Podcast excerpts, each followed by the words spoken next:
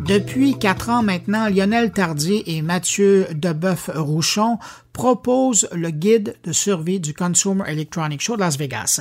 Et cette édition 2023 est toujours aussi intéressante à consulter particulièrement pour les gens qui en sont à leur toute première ou seconde édition et qui sont à la recherche d'informations pour rendre leur prochaine visite plus profitable, plus agréable et plus rentable en bout de ligne. Cet ouvrage, il est quelque part entre le Lonely Planet du CES et une Bible du participant, rien de moins.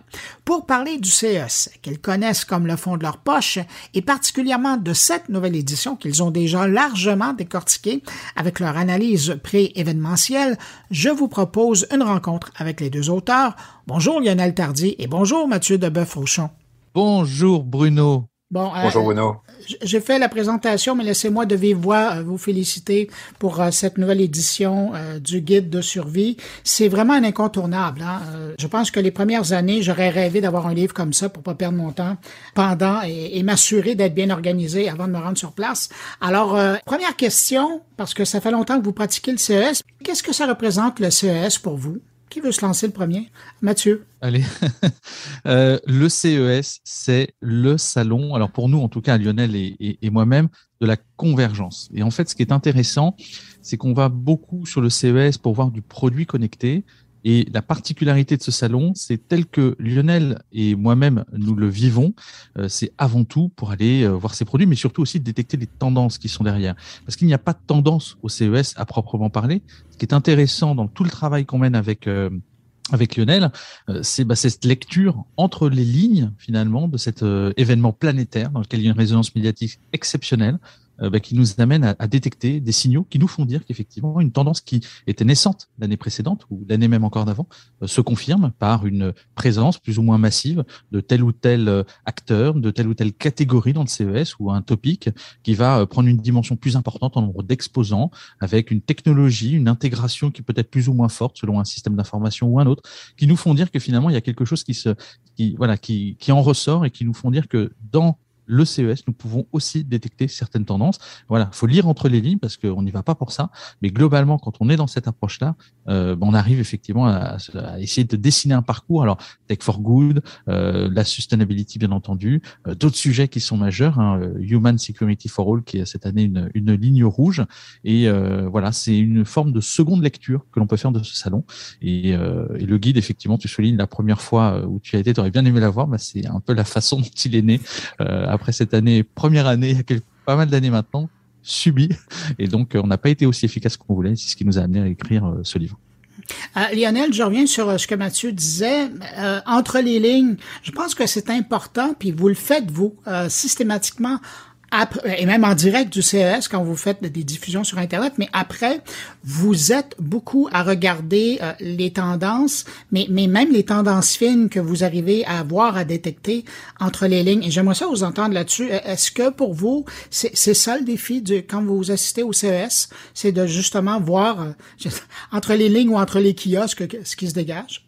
Alors, ce qui est intéressant, euh, toi, tu, tu, tu, es sur, sur ce salon depuis beaucoup d'années et tu l'as vu euh, probablement observer de près prendre le virage du software et de l'Internet.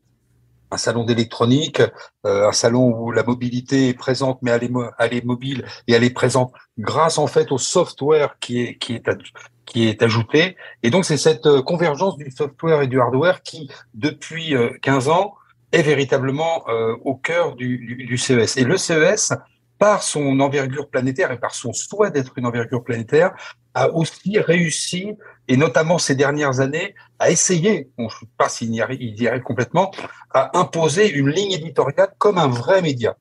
Hein, quand cette année, il nous parle de la tech pour un, meilleur lendemain, c'est une ligne éditoriale. Euh, évidemment, les industriels ne, ne, suivent pas forcément la ligne éditoriale de l'exposition, mais malgré tout, dans la façon qu'ils ont de mettre en avant les différents services et leurs différents produits, ils vont essayer de rentrer en résonance parce qu'ils savent très bien que c'est en rentrant en résonance avec cette ligne éditoriale qu'ils vont avoir le plus gros impact. Euh, et c'est ça qui est intéressant. Par contre, comme tu le, le, posais au niveau de la question, euh, au niveau de ta question, les, euh, les tendances fines qui peuvent se dégager, c'est souvent une association entre à la fois l'évolution technologique sous-jacente Et là, il faut essayer d'aller creuser vraiment et faire le tri entre ce qui est dit à des fins presque marketing, parce que ça reste un salon très commercial et marketing, et faire le tri avec ce qui est dit et ce qui est vraiment réalisé, ce qui est vraiment en dessous. On sait bien que l'IA depuis euh, depuis maintenant presque une dizaine d'années a été mis à peu près à peu près toutes les sauces. Et donc l'idée c'est de faire le tri entre le, bon et le, le vrai. Voilà. Et c'est ça qui nous motive en fait.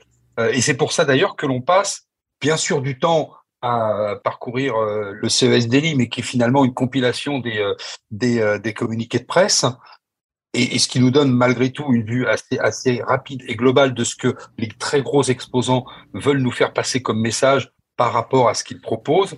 Et c'est pour ça qu'on passe beaucoup plus de temps sur une partie plus petite du CES, qui est la partie euh, du Venetian Expo, qui regroupe à la fois les startups et des sociétés à taille plus humaine, notamment autour de la santé, notamment autour de la smart home, plus proche de la vie des gens, même si euh, les, euh, les, grands, euh, les grands constructeurs de la mobilité vont encore cette année occuper de plus en plus de place et vont probablement nous délivrer. Et en attendant et on attend la conférence, je crois que c'est le 5 de Carlos Tavares de Stellantis pour encore nous nous dresser le panorama et le le profil de ce qui pour eux se dessine dans la mobilité de demain. Et on sait que la mobilité, c'est l'économie. Il n'y a pas d'économie sans mobilité. J'étais curieux en lisant la nouvelle édition. Euh, qui sont vos lecteurs? Parce que là, ça fait plusieurs éditions que vous avez sous le clavier. Euh, je présume que vous avez de la rétroaction. Euh, qui sont ces gens qui décident d'investir dans l'achat du livre pour mieux se préparer? Alors oui, il y en a plusieurs. Il y a plusieurs profils. Euh, le premier, c'est euh, globalement celui qui part en tant que visiteur, à proprement parler. Alors visiteur, euh, souvent d'ailleurs un, un first timer, donc une personne qui va pour la première fois, qui est convaincu du côté tentaculaire du salon, qui a besoin de le préparer au mieux pour ne pas subir et être efficace pendant quatre jours, parce que on a quand même deux mois et demi de préparation sur ce sur ce salon, quatre jours véritablement de salons ouverts, trois en réalité, parce que si on inclut cette année le dimanche, euh, on sait que le dimanche va être fébrile en termes de, productivité, euh, et globalement, on a quand même besoin de se préparer, premièrement. Deuxièmement, le lecteur euh, individuel qui va et qui s'y rend pour sa société a plusieurs objectifs à se fixer, qui va pouvoir travailler au travers du guide. Et puis, euh, et puis globalement, euh, bah, il a besoin aussi d'avoir des arguments pour pouvoir le placer, parce qu'un déplacement au CES est, étant c'est quelque chose euh, coûte cher. Euh, alors coûte cher dans la mesure où c'est loin pour nous Européens en tout cas, peut-être moins pour toi Bruno qui est quand même plus proche, mais globalement c'est un investissement. Et pour, cette, pour que cet investissement soit rentable, tout le travail c'est aussi l'argumentation et les objectifs qu'on va se fixer pour en faire un levier business. Donc ça c'est le premier lectorat, je dirais assez classique du, du guide de survie du, du CES. Et, et le deuxième, c'est celui euh, qui est plutôt en forme de, délégation, c'est-à-dire des délégations qui se placent, enfin qui se déplacent, régionales euh, ou euh, organisationnelles, sous forme de think tank ou autres, et qui là vont avec le guide finalement pouvoir le personnaliser, ce qu'on fait depuis deux ans, avec bah, l'ensemble des personnes qui vont être présentes, qui vont être intégrées, avec qui elles sont, les contacts, etc. Donc une forme de personnalisation par délégation pour pouvoir aussi identifier, parce qu'on rajoute une sélection des sociétés à l'intérieur que l'on pense et que l'on considère par rapport à leurs objectifs intéressante. Et donc là, c'est tout un travail avec Lionel que l'on mène de scrapping sur le site et puis d'identification des meilleurs des meilleures sociétés avec euh, bah, le challenge d'avoir euh, le bon contenu à temps. Et on sait très bien que la CTA est souvent un peu un peu en retard sur euh, son calendrier de déploiement de la plateforme.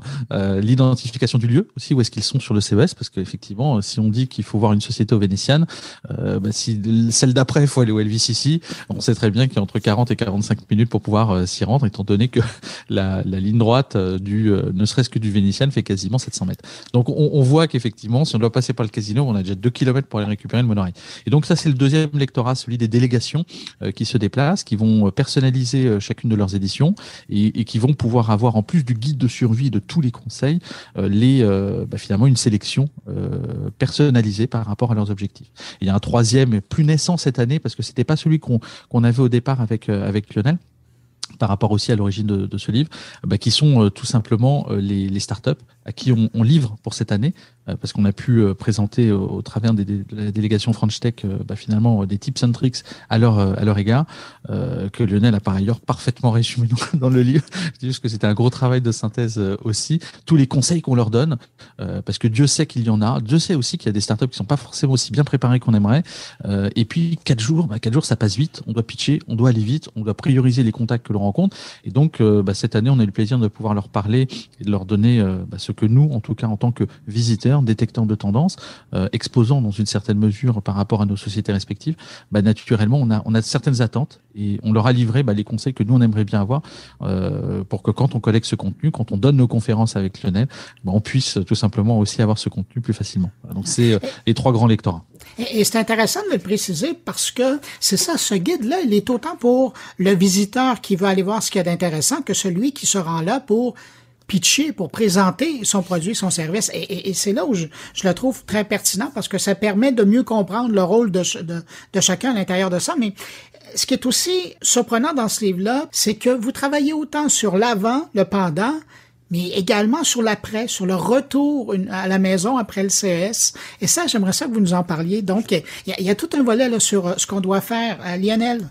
Alors, je ne sais pas si je vais décevoir les gens qui nous écoutent et qui t'écoutent régulièrement, mais c'est purement commercial. Parce que finalement, les personnes qui sont sur le CES et qui entendent parler du guide se disent finalement, est-ce que dans ce guide, il y a peut-être encore des choses à apprendre pour mettre en valeur ce que j'ai appris moi-même en me déplaçant sur le CES. Et donc, ça nous permet aussi de faire la publicité du guide pendant le CES, puisqu'il reste encore utile après le CES. Voilà. Les un marketeur né, Lionel. non, mais c'est sérieux, parce qu'il y, a encore beaucoup de matériel dans le guide concernant le retour. et les choses euh, sur lesquelles mm. il faut se pencher pour mieux rentabiliser euh, tout l'investissement qui a été fait. Là tout le sujet et tu, et tu le soulèves et en même temps c'est un vrai travail qu'on mène avec euh, avec Lionel parce qu'on s'est posé ces questions-là en tant que visiteur. Il faut savoir que ce guide est né en réalité, il y a, euh, alors là c'est la quatrième édition, mais il est né en fait il y a, il y a quasi 6-7 ans auprès des délégations françaises qu'on a accompagnées au départ euh, et, et, puis au bout d'un moment, les tours, euh, les, les, les, organisateurs de leur next nous disaient mais vous auriez pas un peu de contenu, des astuces à donner avant? Et puis on a commencé à rédiger comme ça. Alors au départ, c'était sur du PowerPoint, euh, et puis ça s'est partagé ensuite en PDF. Puis on s'est dit au bout d'un moment quand même avec Lionel, ce serait marrant qu'on édite une forme de livre qui serait une synthèse de toutes nos erreurs. Et Dieu sait qu'on on en a eu quelques-unes, notamment certaines de, très cocasses, euh, qui bah, qui nous ont amené à dire en faisons-en une est-ce qu'on va en faire une synthèse? Oui. Le problème, c'est que d'année en année, on remplit de tips and tricks, on, rajoute des anecdotes, on, livre aussi bah, l'évolution de nos techniques de veille, par exemple, en termes de scrapping, en termes d'outils qu'on utilise, euh, que ce soit du Airtable, que ce soit notamment du, Make Integromat pour cette année, euh, de l'automation derrière. On livre aussi une partie de, de la façon dont on travaille pour préparer ce CES, le vivre, de manière la plus optimisée possible. Et puis derrière, bien entendu, le capitaliser. Parce que capitaliser sur ce déplacement, c'est autant aller chercher du partenariat et livrer du business ensuite derrière avec des actions commerciales qu'on va pouvoir suivre, autant que de pouvoir faire des restitutions et orienter finalement les, stratégies d'innovation, les stratégies de développement produit que l'on va pouvoir euh, faire en fonction de ces roadmaps d'innovation. Donc au retour, même en tant que visiteur, on est capable aussi d'avoir une forme d'inflexion sur des comités de pilotage innovation dans sa propre boîte au regard de la masse d'informations qu'on a collectées sur ce salon, des rencontres et puis des partenariats qu'on va nouer. Le CES, c'est un vecteur euh, de valeur pour les entreprises. Encore faut-il pouvoir exploiter a posteriori euh, tout ce contenu. C'est là en fait euh, que, que, l'intérêt de, de, se déplacer est présent. C'est si on est capable de vivre après le CES au travers du contenu et de le matérialiser. Et c'est un travail que qu'on a mené avec le pendant longtemps et qui aujourd'hui porte encore ses fruits. Puisque vous parlez euh, d'erreurs, tiens, je vais vous prendre sur le sujet, mais évidemment, je vais pas vous demander de me parler de vos erreurs, ça serait trop facile, et on pourrait en parler probablement longtemps. Mais quand vous regardez euh, les délégations que vous avez accompagnées, les entreprises, les PME, les startups que vous fréquentez dans le cadre du CES, quelle est l'erreur qui revient le plus souvent euh, pour les gens qui participent au CES dans la préparation ou une fois qu'ils sont là? Je vais répondre sur mon avis et je pense que Mathieu en aura probablement un autre. Pour moi, euh, les, la première erreur des personnes qui viennent, notamment euh, de France, parce que c'est vrai qu'on a un président de la République qui a fait euh, il y a quelques années la promotion du CES mhm. largement, puisque finalement ses opposants politiques ont rebondi sur sa visite, qui n'était pas si médiatisée que ça à l'époque, puisqu'il n'était que ministre. mais c'est en fait euh, des personnes qui vont venir au CES euh, d'abord parce qu'il y a le mot Las Vegas. Alors le lieu, euh, tout le monde vous dira ah, tu vas à Las Vegas, bah oui, mais enfin bon, moi j'ai pas mis 50 cents dans les machines à sous depuis plusieurs années, donc euh, finalement je vois Las Vegas comme contrairement à Mathieu qui en met quelques un peu plus, bon, enfin assez peu finalement. Hein. Et, et, et, donc c'était de c'était de dire que moi ce que j'observe le plus, c'est que les gens ne savent pas véritablement ce qu'ils vont y trouver et pourquoi ils y vont. C'est très étonnant parce que, comme disait Mathieu, c'est un investissement mais il y a un certain nombre de personnes qui, on le voit au niveau des, délégations, qui y vont, euh, je dirais, euh, un peu la truffe au vent. On va voir des choses. C'est la ville de la lumière qui scintille et il va y avoir des beaux stands, il va y avoir des belles choses et je vais voir des choses. Mais en fait, euh, et je crois que la pire des remarques que l'on avait eues il y a quelques années par une, une ex-collègue qui nous disait je veux tout voir bah, on lui dit tu vas pas voir le quart du début du centième de ce qu'il y a d'exposé. Donc ça veut dire que si tu y vas sans véritablement avoir identifié ce que tu voulais y faire, tu peux vouloir y aller pour visiter le Grand Canyon et puis euh, faire un peu de machine à sous et voilà. Mais si tu n'as pas identifié en termes de levier business que tu veux y faire, ça ne servira à rien. Et c'est un petit peu ce que l'on essaye de dire dans le livre, et c'est en cela que, que ce guide n'est pas forcément daté. Bien sûr, c'est l'édition 2023, et dans l'édition 2023, on dévoile euh, quelques petites choses que l'on a subies dans l'édition 2022 et qu'on présume être la bonne solution pour aborder l'édition 2023. Mais il y a toute une partie du contenu, et je pense qu'on peut l'établir autour de 75 à 80% qui est complètement intemporel et qui conseille véritablement le lecteur sur qu'est-ce que je peux faire, comment je peux me préparer et comme tu l'as dit tout à l'heure, comment je peux valoriser ce que j'ai fait sur place. Mais moi, ma première remarque, c'est beaucoup, ils vont sans vraiment savoir ce qu'ils vont y trouver. Et quand ils sont en délégation, c'est un petit peu comme les, les, les, touristes, euh, les, touristes qui visitent une capitale, euh, Montréal, New York ou Paris, enfin ce que vous voulez, qui, suivent le guide. En fait. Lionel, euh, s'il y a quelqu'un qui nous écoute présentement, qui est assis dans un siège d'avion en direction de Las Vegas, en se disant, moi, je vais aller visiter Las Vegas, et pas et qui s'est pas préparé, ben, peut-être lui dire qu'il n'a pas pris la bonne semaine pour que ça lui coûte pas tellement cher, parce que c'est probablement la semaine où ça coûte la plus cher à, à Las Vegas, euh, hôtel, restaurant, euh, transport confondu. Donc, euh, ben, en tout cas, bon voyage et on salue les gens qui nous écoutent en avion. Mais Mathieu, de votre côté, quand vous pensez à des erreurs que les gens font en se préparant, pour boucler effectivement sur les, délégations, d'où l'intérêt, et comme ça, ça me permettra d'enchaîner, Lionel souligne effectivement la, nécessité d'avoir des, tours qui organisent les Learnex pertinents, c'est-à-dire pertinents qui vont travailler sur les objectifs, travailler avec des ateliers sur place, à la différence de certains qui vont faire plutôt du, tour opérateur sur place et aller voir ce qui se passe. Donc là, en fait, c'est c'est faut une année blanche hein, aussi aussi sur le CES. Faut accepter que la première année soit une année qui soit pas forcément aussi productive que d'habitude, mais très rapidement, il faut euh, en faire un levier. Donc ça, c'est le travail et c'est ce que dit euh, souligne Lionel à, très juste titre. Deuxième euh, point, ben, je vais prendre la partie logistique euh, parce que ça, c'est effectivement beaucoup vont se dire on va regarder le moins cher. Tu soulignes les tarifs exorbitants sur Las Vegas cette semaine. Alors cette année, on est à peu près bien loti sur 2023. Je dirais qu'on est on est quand même à 50% en dessous des tarifs qui étaient pratiqués il y a encore 4 ans. Mais euh, ça reste quand même des, chambres d'hôtel qui, globalement, pour beaucoup, ne valent pas plus qu'un Ibis euh, en termes de positionnement marché. C'est-à-dire c'est assez équivalent, c'est standard, c'est qualité, c'est la literie est bonne, etc. Mais bon, c'est pas non plus des grands palaces. Et ben, je trouve qu'à 400 ou 600 dollars la nuit, euh, ça fait cher.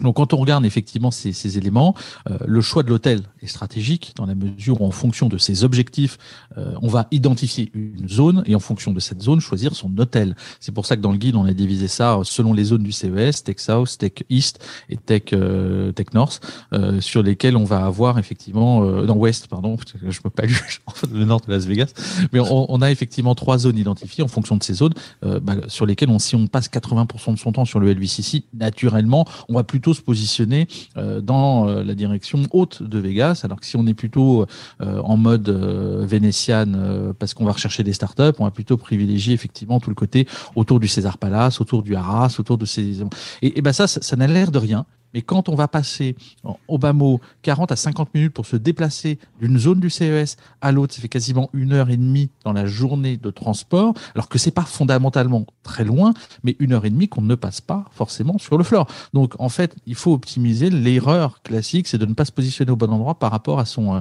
par rapport à ses objectifs. Et puis ensuite, bah, deuxième erreur, c'est d'essayer de, de penser que le planning ne doit pas être réglé. Là, le planning, c'est du millimètre. Alors nous, en tout cas avec Lionel, après, Marc Lionel euh, Gâteau, à nos, amis, nous avait d'ailleurs surnommé les bulldozers du CES l'année dernière. Parce qu'en fait, le problème, c'est que nous, avec Lionel, on commence nos journées à 5 heures du matin pour faire une review finalement de ce qui s'est dit la veille et qu'on n'a pas pu scraper parce qu'il y a quand même deux CES, faut aussi le rappeler. Le CES qui se vit et le CES qui se voit. Celui qui se voit en ligne n'est pas celui qui se vit sur place. Et donc, bah, pour essayer de contrecarrer effectivement euh, ce qui se disait l'année dernière sur le métavers par rapport à ce qui serait la réalité opérationnelle du terrain qu'on vivait, c'était deux choses différentes. Donc, pour faire coïncider ces images, on fait une forme de press review euh, le, le, matin, très tôt, euh, chacun dans nos chambres respectives, avant de faire une convergence au petit déjeuner.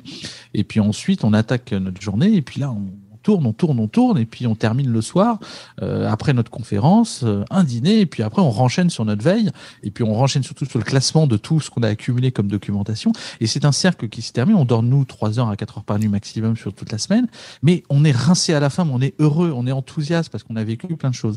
Et, vivre un CES, euh, bah, l'erreur, c'est de ne pas le vivre à fond et donc de le vivre parce qu'on n'a que quatre jours et donc il faut être à bloc. Et en même temps, ce qu'on trouve absolument sympa, c'est que c'est euphorisant. On repart de là, fatigué, exténué, mais quelque part, on est euphorique. On a passé une, super semaine. On a rencontré des, gens qui étaient complètement dingues aussi.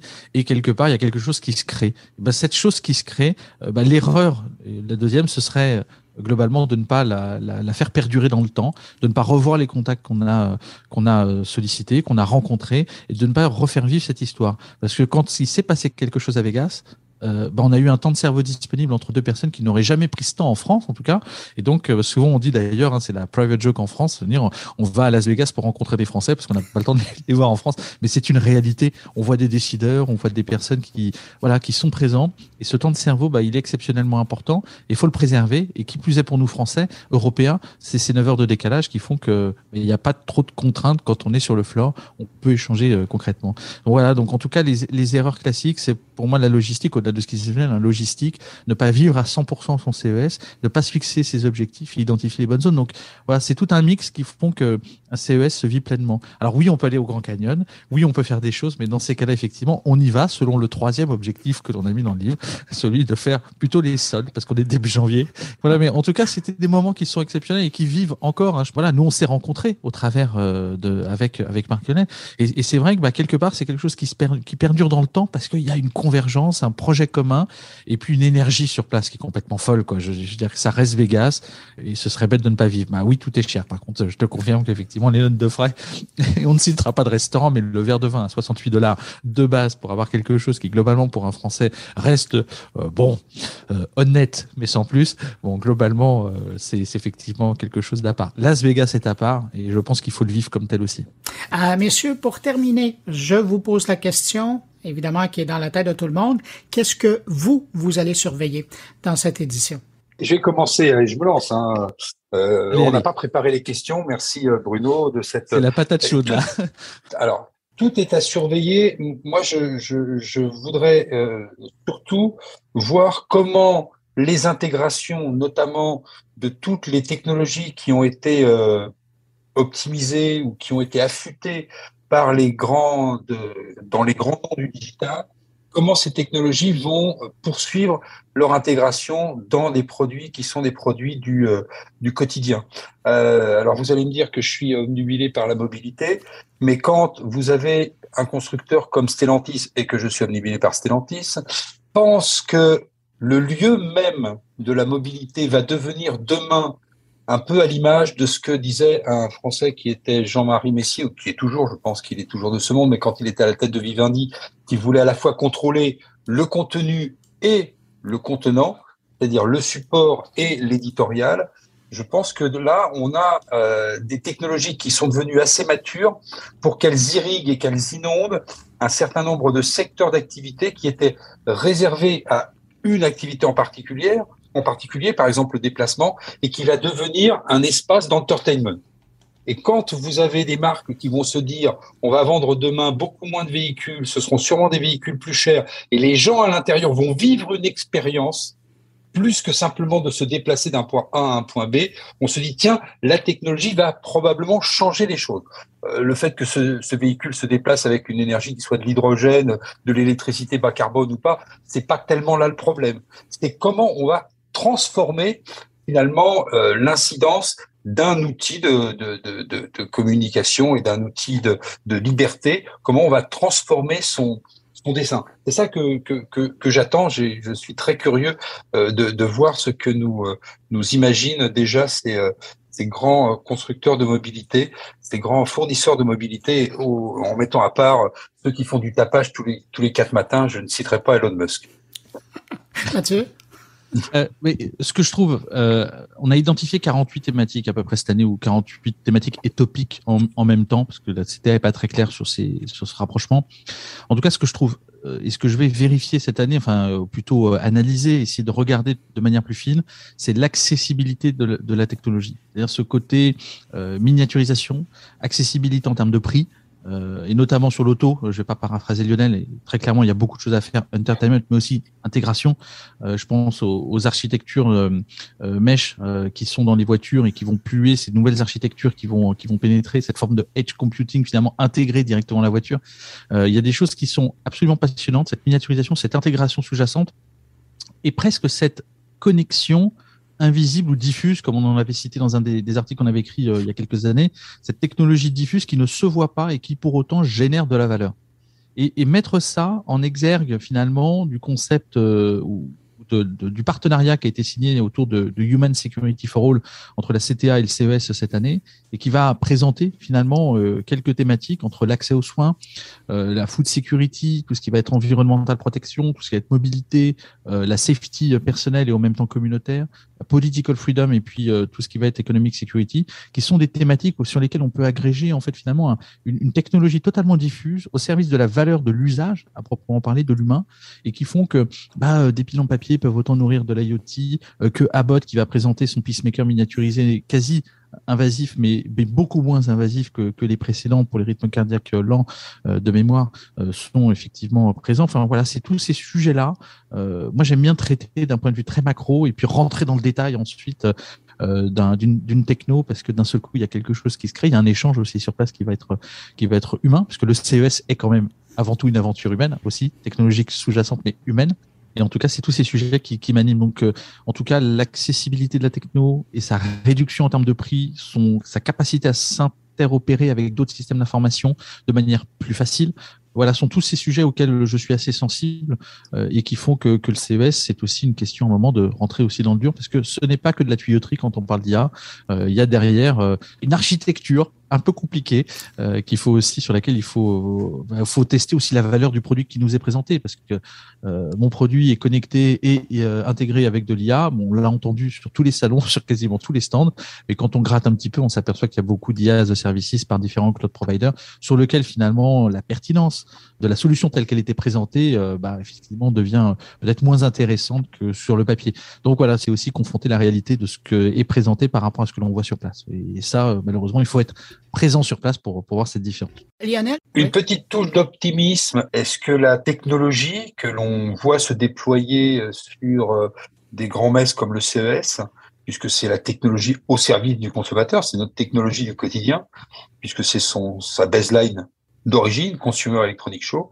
Est-ce que cette technologie euh, va savoir être sobre C'est bien de construire euh, du matériel, mais avec quoi va-t-on le construire si on manque d'énergie? Et là, pour l'instant, j'ai quand même un peu l'impression que euh, la planète euh, brûle un peu et la technologie détourne à peine le regard dans cette direction. Et je ne sais pas si justement avec la ligne éditoriale de cette année, on va avoir une sensation de virage qui va vraiment s'enclencher parce que vous, déjà euh, au Canada, dans l'Ouest américain, déjà depuis plusieurs années, comme en Australie, vous avez vécu des incendies complètement monstrueux. Nous, on, s'est un peu réveillé en Europe cet été parce que euh, c'est vrai que l'été a été chaud. Et c'est très juste de se dire, cette technologie de demain, je ne suis pas en train de dire il faut de la décroissance et arrêter la tech. La tech probablement solutionnera des tas de choses.